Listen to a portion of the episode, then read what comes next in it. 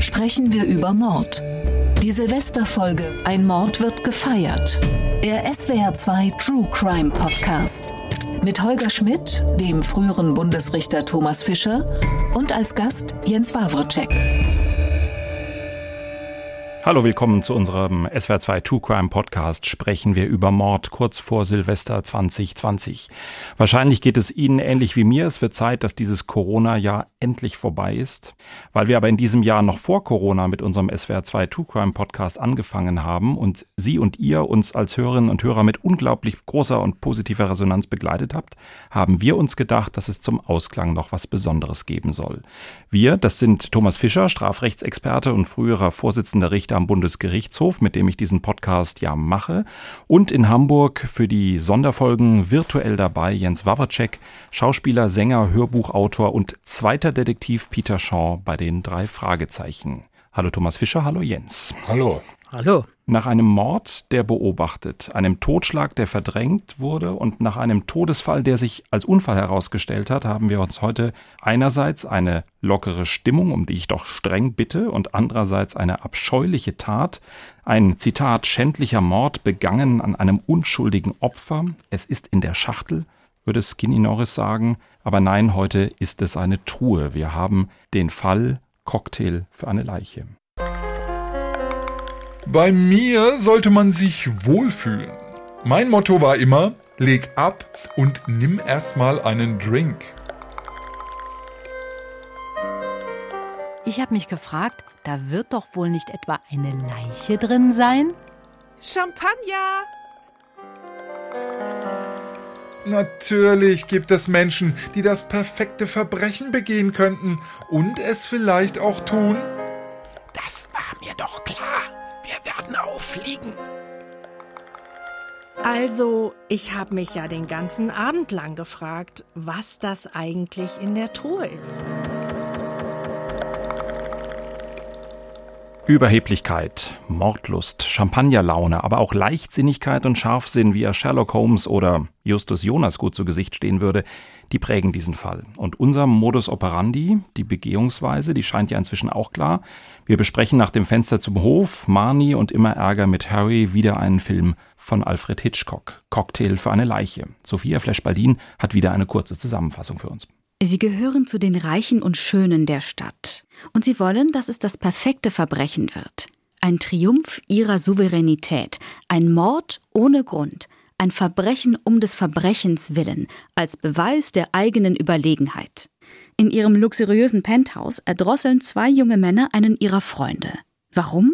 Aus keinem besonderen Grund, weil es von seinesgleichen ohnehin zu viele auf der Welt gebe. Ein völlig bedeutungsloser Mensch, das perfekte Opfer für einen perfekten Mord.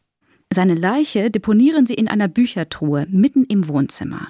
Und sie nutzen die Truhe als Buffet für eine Party, die noch am selben Abend stattfindet. Zu der kommt auch der ahnungslose Vater des Ermordeten. Warum sein Sohn nicht selbst zur Party erscheine? Er sei doch eingeladen. Auch die beiden Täter täuschen Verwunderung vor. Die Party als Nervenkitzel, mit dem Mordopfer mitten unter den Gästen.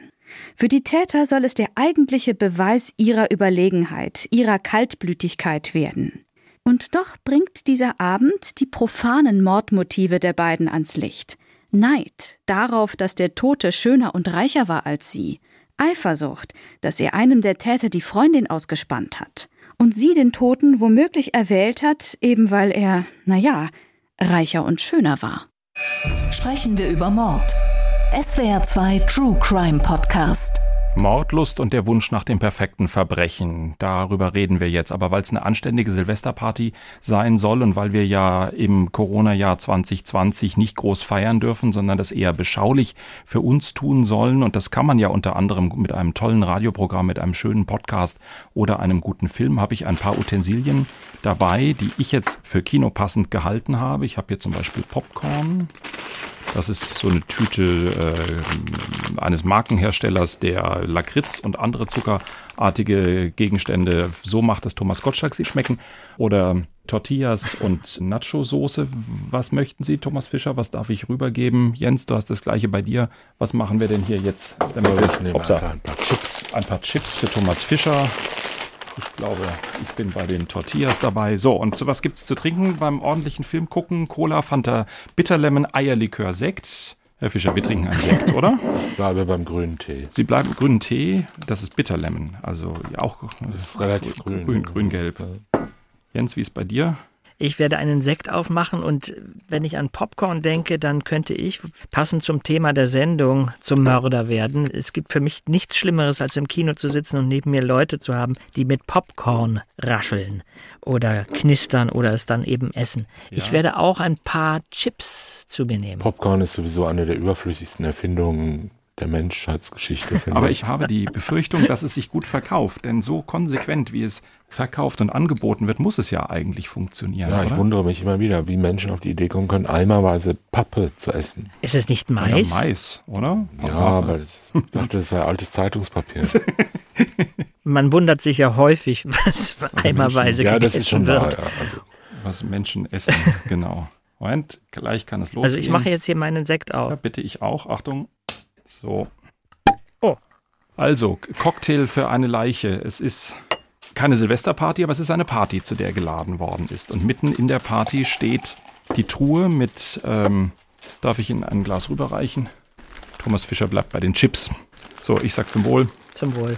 In der Regie ist man sauer, dass äh, ihr könnt euch gern was holen, gell? Das ist ja hat ja Partycharakter. Walter Filz ist aufgefordert, ins Studio zu kommen und sich äh, auch ein Glas zu holen. Ein paar Luftschlangen Ein fehlen paar noch. Luftschlangen fehlen. Ja, Luftschlangen äh, war feuerpolizeilich schwierig. Partyhüte wird aus der Regie angeboten. Werfen Also, mit Masken. Wie ist es mit Bleigießen? wir könnten mit Corona-Masken werfen. Alles viele Möglichkeiten. Interessant, dass keiner Eierlikör möchte. Ich dachte ja, mit Eierlikör kann ich euch beglücken.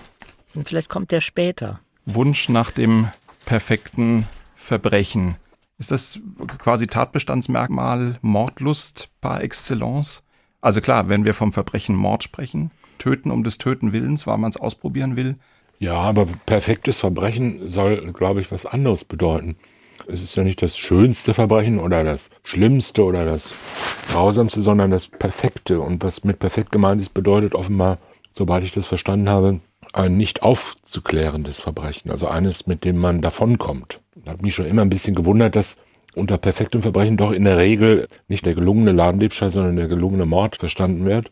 In der Literatur und Filmgeschichte. Und äh, es gibt natürlich ganz viele perfekte äh, Verbrechen, weil es ja ein großes Dunkelfeld gibt, wie wir wissen, von allen Delikten, die wir so kennen. Und jedes Delikt, was man nicht aufklärt, ist ja offenbar ein perfektes gewesen. Aber natürlich gibt es so eine literarische Figur, das perfekte Verbrechen, deren Bedeutung sich mir ein bisschen entzieht. In der Regel wird damit literarisch oder cineastisch gemeint, dass irgendein Tötungsdelikt begangen wird, das dann nicht aufzuklären ist oder bei dem alle Beweise fehlen, alle Beweismittel fehlen und keinerlei Indizien hinterlassen werden. Das ist ja eigentlich auch ein Logikproblem. Eigentlich kann ich Sie ja auch als Tatrichter oder als Revisionsrichter nicht nach einem perfekten Verbrechen fragen, weil wenn es perfekt gewesen wäre oder wenn es perfekt ist, erreicht es Sie nie. So ist das. Also reden wir eigentlich immer, wenn wir über perfekte Verbrechen sprechen, über gescheiterte perfekte Verbrechen, über Tatpläne, die vermeintlich genial waren und die aufgeflogen Aber sind. es kommt darauf an, was man unter Perfektion versteht. Dass der Täter nicht gefasst wird. Da kann man natürlich historisch dann zurückblicken und sagen, ja, der Mord im Jahre 1532 wurde nicht aufgeklärt und zwei Generationen später fand man dann das schriftliche Geständnis und dann war das zwar ein perfekter Mord, aber heute wissen wir, wie es wirklich gewesen ist. Und analoge Geschichten kann man sich auch überlegen, dass man nach 500 Jahren noch eine DNA-Spur findet und jetzt weiß man, wer Ötzi erschossen hat und äh, solche Dinge. Brutus war Und- doch unschuldig. Ja, so ist es ja. Also das sind dann trotzdem perfekte Verbrechen, nur halt die Perfektion überdauert nicht die Ewigkeit. Ja, aber ansonsten ist es so. Jede Straftat, die nicht aufgeklärt wird, war offenbar bislang perfekt genug. Ein klassisches Filmthema, Jens. Das perfekte Verbrechen. Ja, natürlich auch vor allen Dingen das gescheiterte perfekte Verbrechen, weil ich müsste jetzt scharf überlegen, mir fällt kein Beispiel ein, ob irgendwann das perfekte Verbrechen in den Mittelpunkt gestellt wurde. Sicher, häufig auch, wo der Täter zum Schluss ungestraft davonkommt. Doch, das gibt es sicher.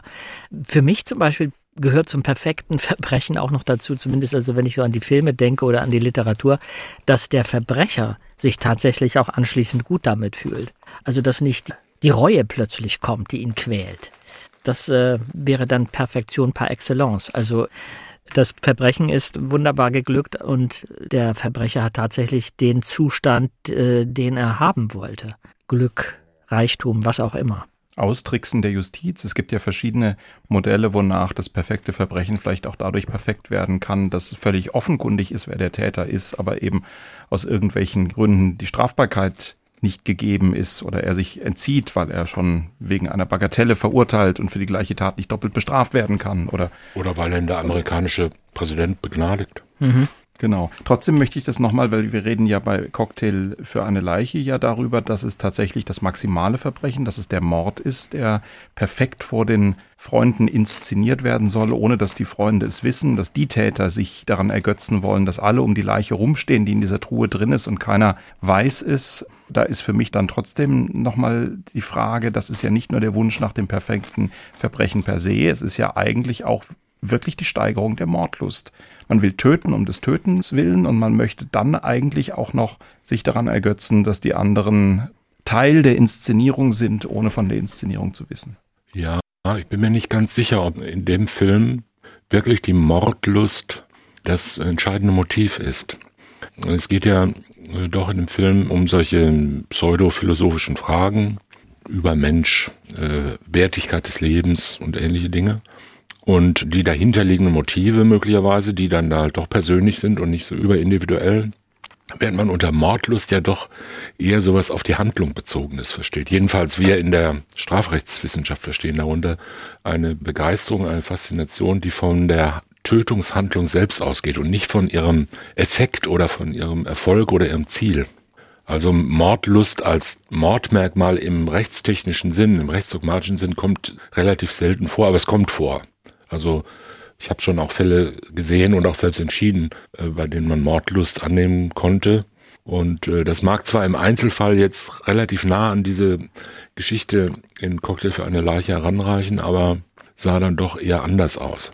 Er drosselt mit dem Strick. Dann nimmt er den Strick, läuft damit ostentativ zwischen seinen Gästen umher, bringt seinen Kompagnon an den Rand der Verzweiflung, eben weil er so offenkundig mit dem Strick da unterwegs ist. Ich glaube, im Original heißt der Film ja auch Rope für Strick. Mhm. Ähm, später nimmt er den Strick, um die Bücher da drin einzupacken, gibt ihnen quasi also das zentrale Beweisstück, gut, DNA kannte man nicht, aber das zentrale Beweisstück raus. Das hat für mich schon was sehr leidenschaftliches, explizites, das sind so die Momente, wo ich so dachte, gut, das ist ja wirklich alles, alles viel zu viel. Also es geht noch um mehr als um ein, ein Hass auf das Opfer, oder? Dieses Spielen mit der Gefahr und äh, das Gefühl zu haben, ich kann mich immer noch ein bisschen weiter an den Abgrund herantasten und ich falle trotzdem nicht runter. Das ist der Nervenkitzel oder das Erotische an der Situation für die zwei Mörder. Ja, also als, austesten. Als ehemaliger Schwurgerichtsvorsitzender kann ich nur sagen, das ist ein klarer Fall von niedrigen Beweggründen mhm. und kein mhm. Fall von Mordlust. Okay. okay Würde ich mal äh, stark drauf tippen. Dann, Herr Vorsitzender, ein klarer Fall der Mordlust. Von Ihnen entschieden. Also äh, das Töten um des Tötens willen. Äh, ich habe mir jemand verurteilt, das war wahrscheinlich so, aber ich habe mal ein sehr eindrucksvolles Geständnis von einem jungen Mann entgegengenommen, der gesagt hat, ich habe ein zwölfjähriges Mädchen in einem Keller eines Wohnblocks, in einem kahlen, betonierten Raum, zunächst vergewaltigt, dann ermordet und dann die Leiche sehr extrem verstümmelt. Und dann saß ich in all dem Blut und all dem Schrecken. Und äh, das war der glücklichste Moment in meinem Leben. Äh, das war ein relativ eindrucksvolles Geständnis. Ob es wirklich gestimmt hat, kann dahinstehen, weil dieser hm, Angeklagte sich auch mit der Figur, die er da dargestellt hat und als die er in der Boulevardpresse dargestellt wurde, überidentifiziert hat. Das ist jetzt aber vielleicht ein bisschen zu kompliziert, das auszudrücken oder zu erzählen. Jedenfalls sowas kommt vor. Oder es kommt vor, dass Personen zum Beispiel jemanden töten, und zwar sehr grausam töten, das habe ich mehrfach entschieden, einfach nur um zu zeigen, dass sie es können, dass sie es schaffen, jemanden so tot zu treten, zum Beispiel. Und weil es äh, für sie eine Befriedigung ist, äh, dieses Gefühl von absoluter zerstörerischer Gewalt auszuüben. Und auch diese Schwelle zu überschreiten, tatsächlich dann zu töten? Oder? Ja, ja. ja. Also das bezeichnet man als mordlos. Also wenn die Mordhandlung selbst, nicht dass der Tod ist, das ist ja Ziel jedes, also direkt vorsätzlich handelnden Tötungstäters, sondern dass das Töten selbst einen Spaß macht, der jetzt nicht ist ein Spaß sexueller Art oder ein Spaß, dass man jetzt an das Geld des Opfers kommt oder ein Spaß, dass man seine Rache hat, sondern dass die Handlung des Tötens selbst einfach nur Spaß macht. Man kann darüber streiten, ob es das wirklich in dieser reinen Form gibt. Das sind halt Begriffe, die im Gesetz stehen, äh, diese Mordmerkmale, niedrige Beweggründe zur Befriedigung des Geschlechtstriebs, äh, habgierig Habgier. und äh, so weiter, grausam. Das sind Begriffe, hinter denen sich ganze Gruppen und ganze Systeme von Möglichkeiten natürlich verstecken. Kein Mensch handelt jemals auch in so einer Situation nicht aus einem einzigen punktuellen Motiv, sondern es ist immer ein Bündel von eigener Geschichte, von Biografie, von Absichten, Zielen, Nebenzielen und so weiter. Aber wenn man mal so 100 Schwurgerichtsfälle entschieden hat, so dann weiß man ungefähr, also Mordlust kommt nicht selten vor, aber wenn sie vorkommen, dann erkenne ich's. So würde ich es mal sagen. Brandon, Wie ist das eigentlich? Darf ich hm? eine Frage stellen? Bitte. Wenn Sie erzählen von diesen grausamen Taten, wenn Sie quasi als Richter da sitzen und bei diesem Prozess dabei sind und Sie sagen, Sie hätten ungefähr jetzt 100 zum Beispiel gehabt, ist es so, dass man es weniger an sich heranlässt? Also lernt man quasi damit besser umzugehen? Ich könnte mir vorstellen, erstmal ist es doch sehr schwer, sich überhaupt abzugrenzen, oder? Emotional.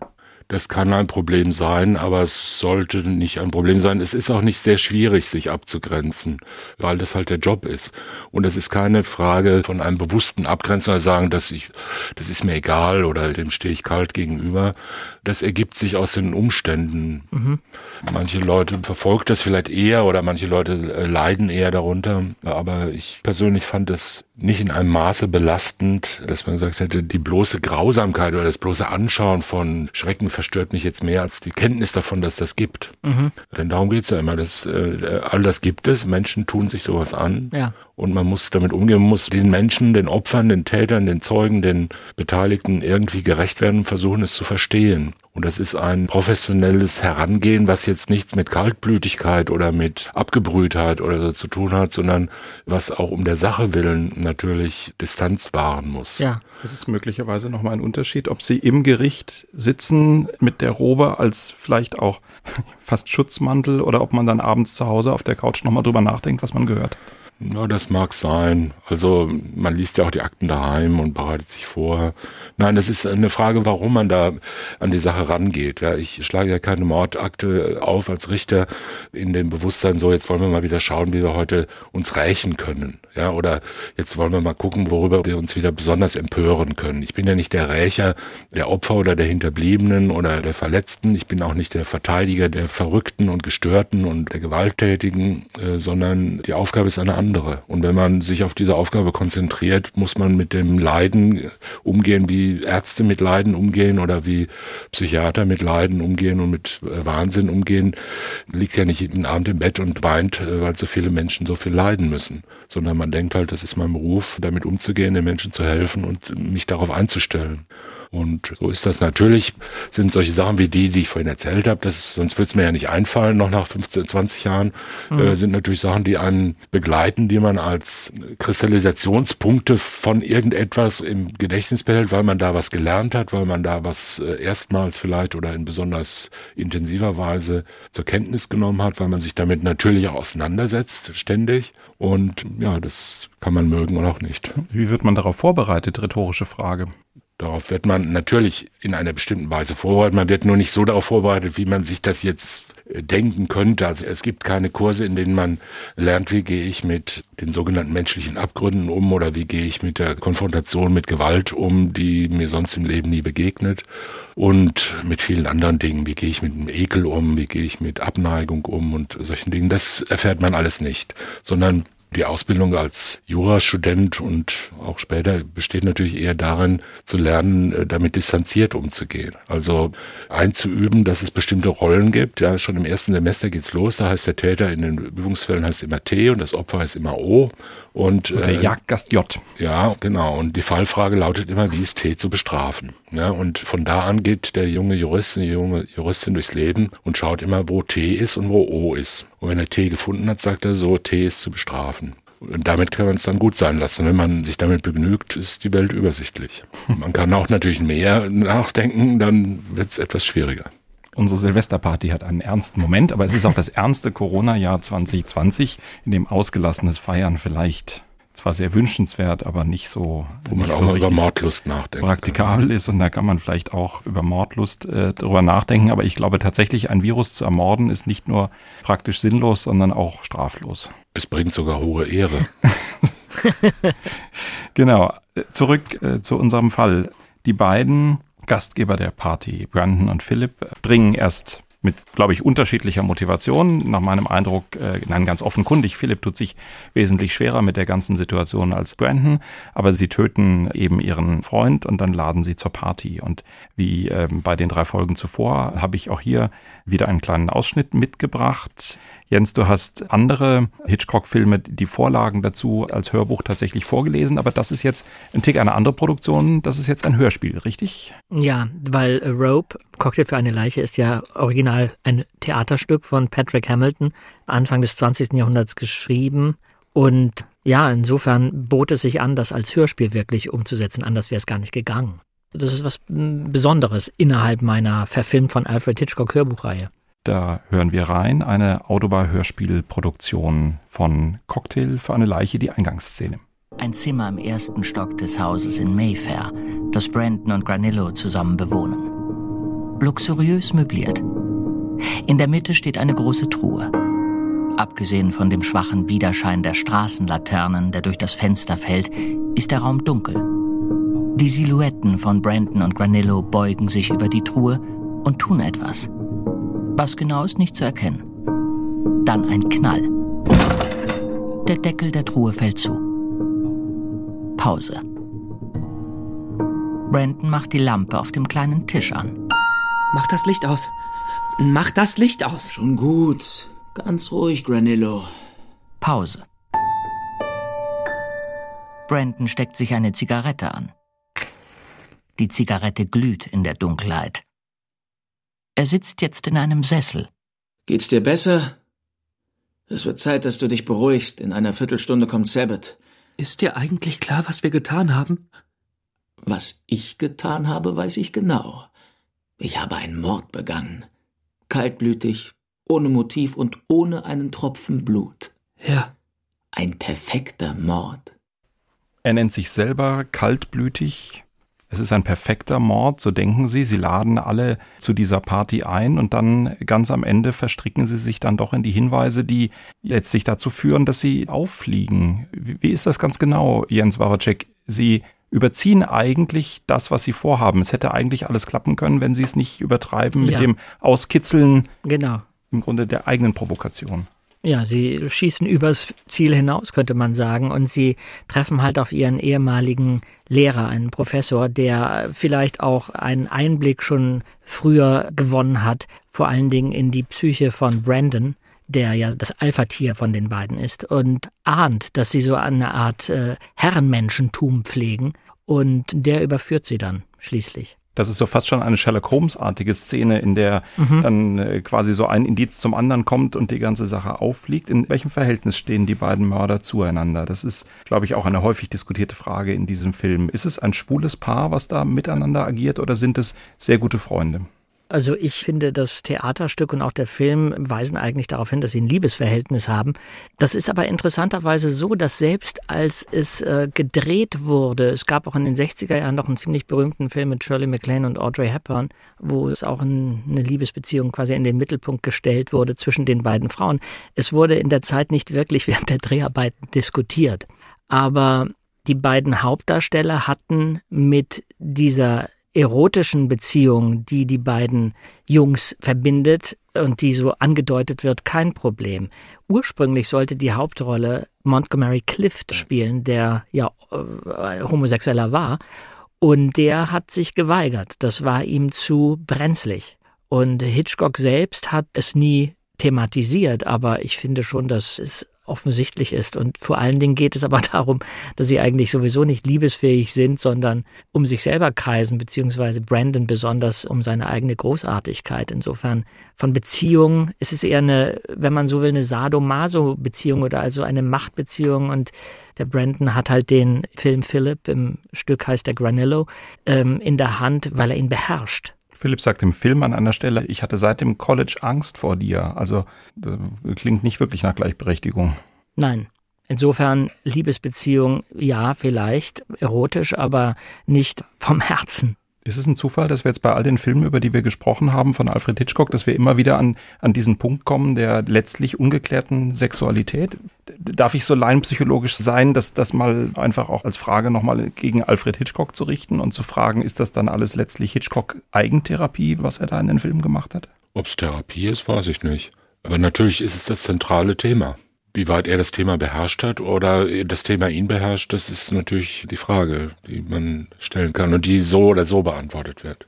Aber wahrscheinlich stimmt beides. Ja, und ich denke, es ist ein elementares Thema von ganz vielen Künstlern. Es ist ähm, natürlich Sexualität ist einfach ein entscheidender Faktor in unserem Leben und auch für alle Kulturspielarten, also Literatur, Film, Musik vielleicht auch. Insofern, äh, ich denke mal schon, dass was ich in einer anderen Folge schon angesprochen habe, dass Hitchcock aus so einem engen Korsett kam, viktorianisch in London aufgewachsen, Jesuitenschüler, der hatte natürlich ein angespanntes Verhältnis zur Sexualität und auch zu seiner eigenen Sexualität. Und ich denke, das war ein Thema, was er unglaublich faszinierend fand. Ob er das so bewusst, gerade zu der Zeit, als er Rope gedreht hat, also Ende der 40er Jahre, schon so benennen konnte, wie in den 60er Jahren bei Frenzy oder Marnie, wage ich zu bezweifeln, aber ich denke, das ist natürlich irgendwie ein Motor auch für seine Filme und für die Spannung, die die Filme immer noch haben. Das sind aber vor allen Dingen ja auch Themen,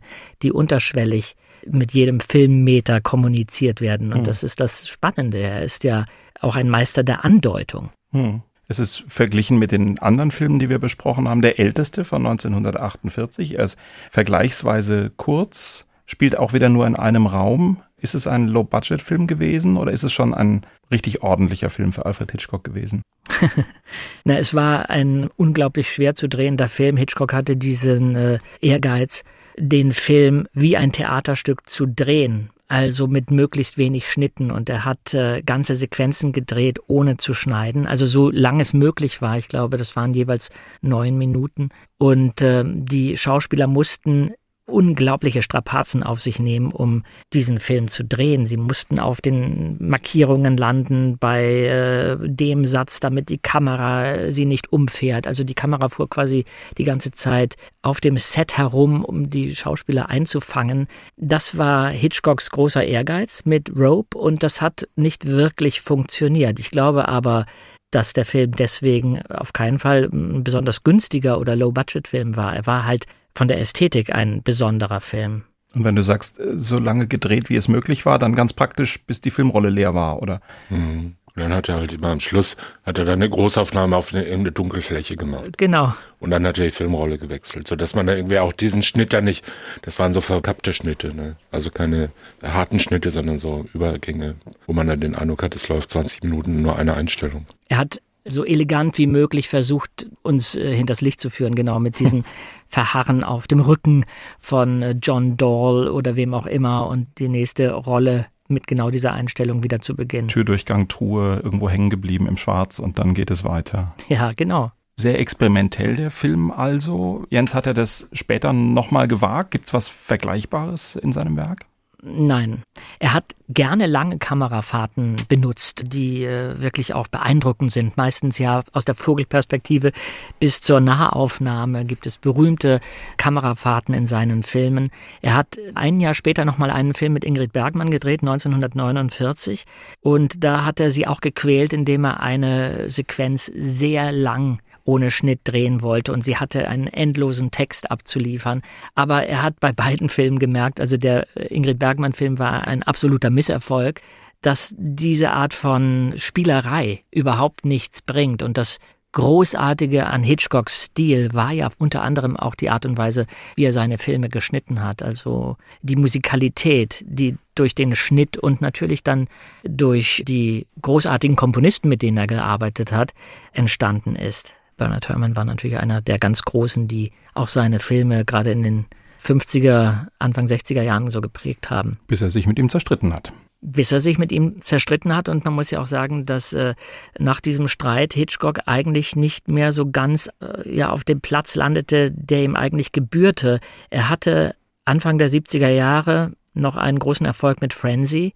Das ist zum Beispiel ein Film, den ich nicht besonders mag, obwohl es ein perfekter, wo wir von perfektem Verbrechen sprechen, ein perfekter Film ist. Aber ähm, Hitchcock hat eine gewisse Brutalität plötzlich in seine Filme gelassen, die es für mich ein bisschen unangenehm macht, sie zu sehen.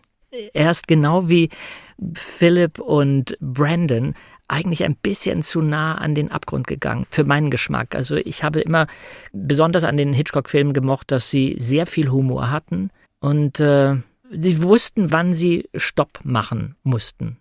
Psycho, die Duschszene ist schon hart an der Grenze, aber sie hat noch so eine gewisse, ich sage mal, Kunstfertigkeit. Später, finde ich, ist das ein bisschen verloren gegangen und das hat vielleicht auch was damit zu tun, weil er verzweifelt versucht hat, en vogue zu bleiben. Und natürlich hat sich das Kino Ende der 60er Jahre, Anfang der 70er Jahre verändert und es wurden Tabus gebrochen. Man konnte andere Dinge plötzlich auf der Leinwand zeigen und vielleicht hat der gute Hitch gedacht, er muss da mithalten. Wir sind jetzt bei unserer als Silvesterparty gestarteten Folge inzwischen natürlich, aber gut, das ist äh, dem Thema Mord vielleicht auch grundsätzlich geschuldet, wieder an einer sehr ernsten Ecke gelandet. Es gibt ja auch eine Interpretation des Filmes, die davon ausgeht, auch weil der Film ja von 1948 ist, drei Jahre nach Kriegsende. Alfred Hitchcock hat auch an Dokumentationen zum Holocaust mitgearbeitet und es gibt den Interpretationsversuch zu sagen, da steckt letztlich auch eine Anspielung in diesem Film und in diesem Mord und in dieser Inszenierung drin. Was ist davon zu halten? Äh, das finde ich einen interessanten Ansatz, quasi so nach dem Motto, wir packen unsere Schuld und unser Gewissen in die Truhe und setzen uns drauf. Die Leiche liegt quasi in der Truhe unter uns, zwischen uns. Aber ich glaube, es ist nicht wirklich hieb- und stichfest, weil das Theaterstück Rope wurde 1929 geschrieben und bereits in London und am Broadway gefeiert. Und Hitchcock war ein passionierter Theatergänger.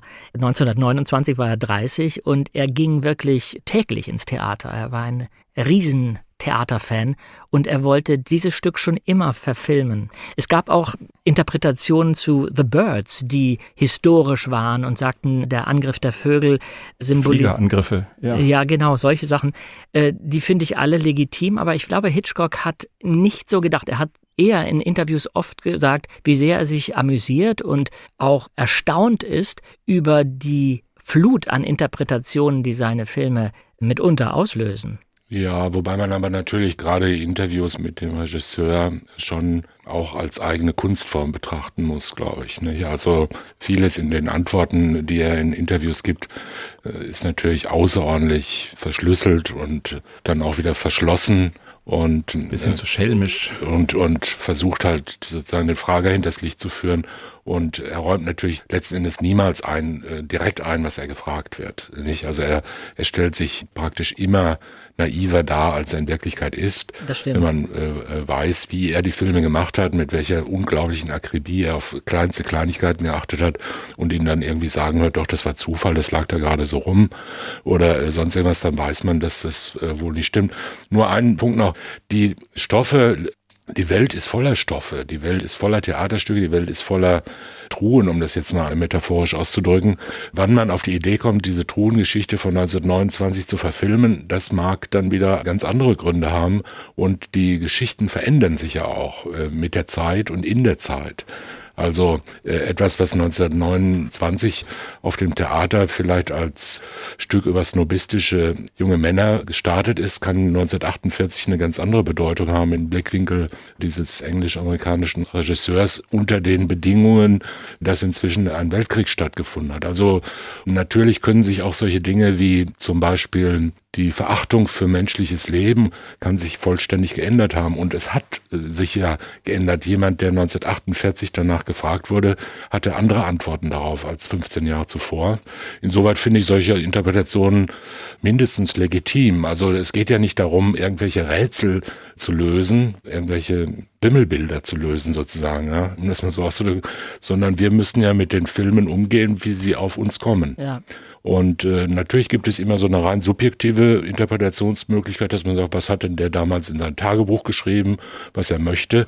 Aber wir wissen ja auch, die Kunst trennt sich vom Künstler, wie das Buch sich vom Autor trennt und wie man plötzlich aus 50 Jahren Entfernung sieht, was möglicherweise irgendein Kunstwerk verkörpert, dargestellt, interpretiert oder ins Bewusstsein gerufen hat, wovon man zum Zeitpunkt der Entstehung vielleicht gar nichts wusste. Und das gehört für mich zu den wirklich interessanten Erkenntnissen. Jetzt aus diesen vier sehr besonderen Folgen sprechen wir über Mord, über die Filme von Alfred Hitchcock, weil es zum einen so interessant ist, wie gut man über diese Filme heute noch sprechen kann, wie wenig langweilig sie auch heute noch sind, wenn man sie guckt, obwohl vergleichbar alte Filme bisweilen unerträglich langweilig sein können und wie aktuell die Stoffe sind und letztlich dann auch wie unterschiedlich dann so ein Gespräch mit euch jetzt hier im Studio laufen kann. Wenn ich denke, wir haben einen Cocktail für eine Leiche, eher als leichten Stoff gesehen und als den Partystoff und sind am Ende bei einer Holocaust-Interpretation gelandet und bei anderen Fällen, die wir zuvor besprochen haben, eher bei sehr leichten Themen gewesen. Also tatsächlich unglaublich vielschichtig.